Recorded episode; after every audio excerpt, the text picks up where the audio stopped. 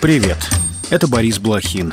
Вы слушаете подкаст Inside Five, наш утренний короткий новостной бриф. Пять самых важных и интересных историй от инсайдера всего за несколько минут. Сегодня 8 сентября, пятница. История первая. Беспилотник атаковал завод в Брянске. В результате загорелось административное здание. О пострадавших не сообщается.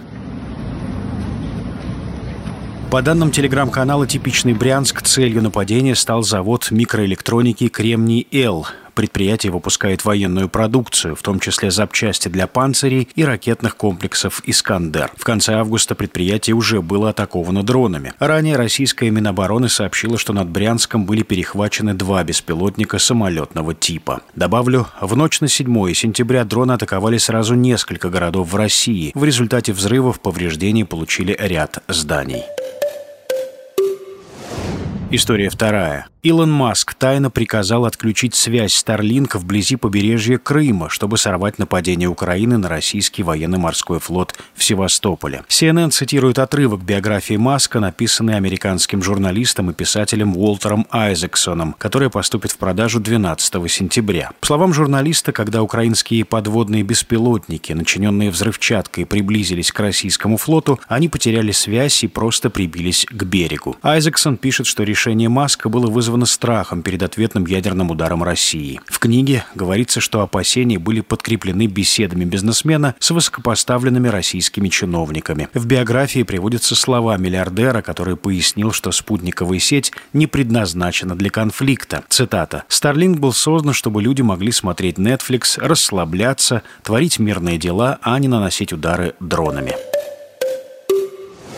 История третья. В Армении задержали пророссийских пропагандистов Микаэла Бадаляна и Ашота Геваргяна. Они проходят по делу о незаконном обороте оружия. Бадалян активно выступает на стороне России в конфликте с Украиной. Также известен критикой премьер-министра Никола Пашиняна. Накануне Бадалян раскритиковал идею вступления Армении в НАТО. По его словам, цель таких разговоров – разогнать антироссийские настроения в стране. На задержание Бадаляна быстро отреагировали в Москве. Представитель МИДа Мария Захарова назвала это провокацией Запада. Задержание пророссийских журналистов произошло на фоне резкого охлаждения отношений Москвы и Еревана. Кремль недоволен визитом жены армянского премьера в Киев, а также предстоящими совместными военными учениями США и Армении. Кирилл Кривошеев из Берлинского центра Карнеги по изучению России и Евразии считает, что говорить о переориентации Армении на Запад преждевременно. Нет, это не так, потому что учения пройдут для миротворческой бригады вооруженных сил Армении, которая изначально была создана, которая все свои действия выполняла в рамках э, международного сотрудничества. Такие учения планируются заранее, они не могли произойти э, по какой-то политической конъюнктуре. При этом не стоит отрицать, что политическая конъюнктура есть, и Пашинян прямо сказал, что э, действительно ставка на Россию была стратегической ошибкой. Это он произнес, за это он уже получил ответ из Кремля, достаточно резкий. Обида на Москву есть, много чего есть, но это не значит, что вот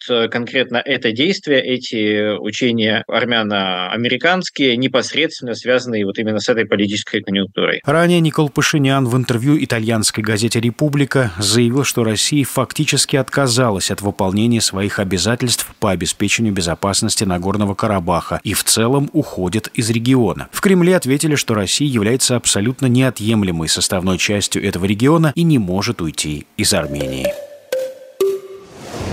История четвертая. В Госдуме заговорили о выходе России из ЮНЕСКо. Вице-спикер Нижней Палаты Петр Толстой осудил эту международную организацию после того, как она раскритиковала законопроект, который разрешит сплошные рубки леса на Байкале. По его словам, 11 сентября в Саудовской Аравии пройдет очередная сессия ЮНЕСКо, на которой, цитата, «родители за наследие мира пожурят Москву за туристическое освоение Байкала и Камчатки». ЮНЕСКо выражает обеспокоенность законопроектом, поскольку не хочет, чтобы Россия Россия развивала свои феноменальные туристические возможности, утверждает депутат. Летом Госдума приняла в первом чтении законопроект, который разрешает сплошные рубки леса в целях туристического освоения Байкала. В ЮНЕСКО уверены, что эта инициатива нанесет вред экосистеме озера.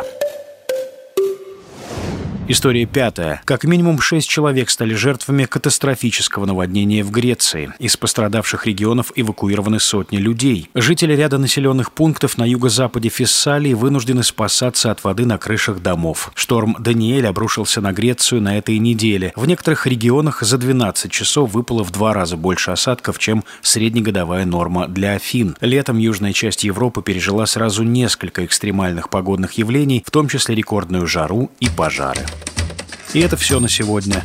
Это был подкаст Inside Five.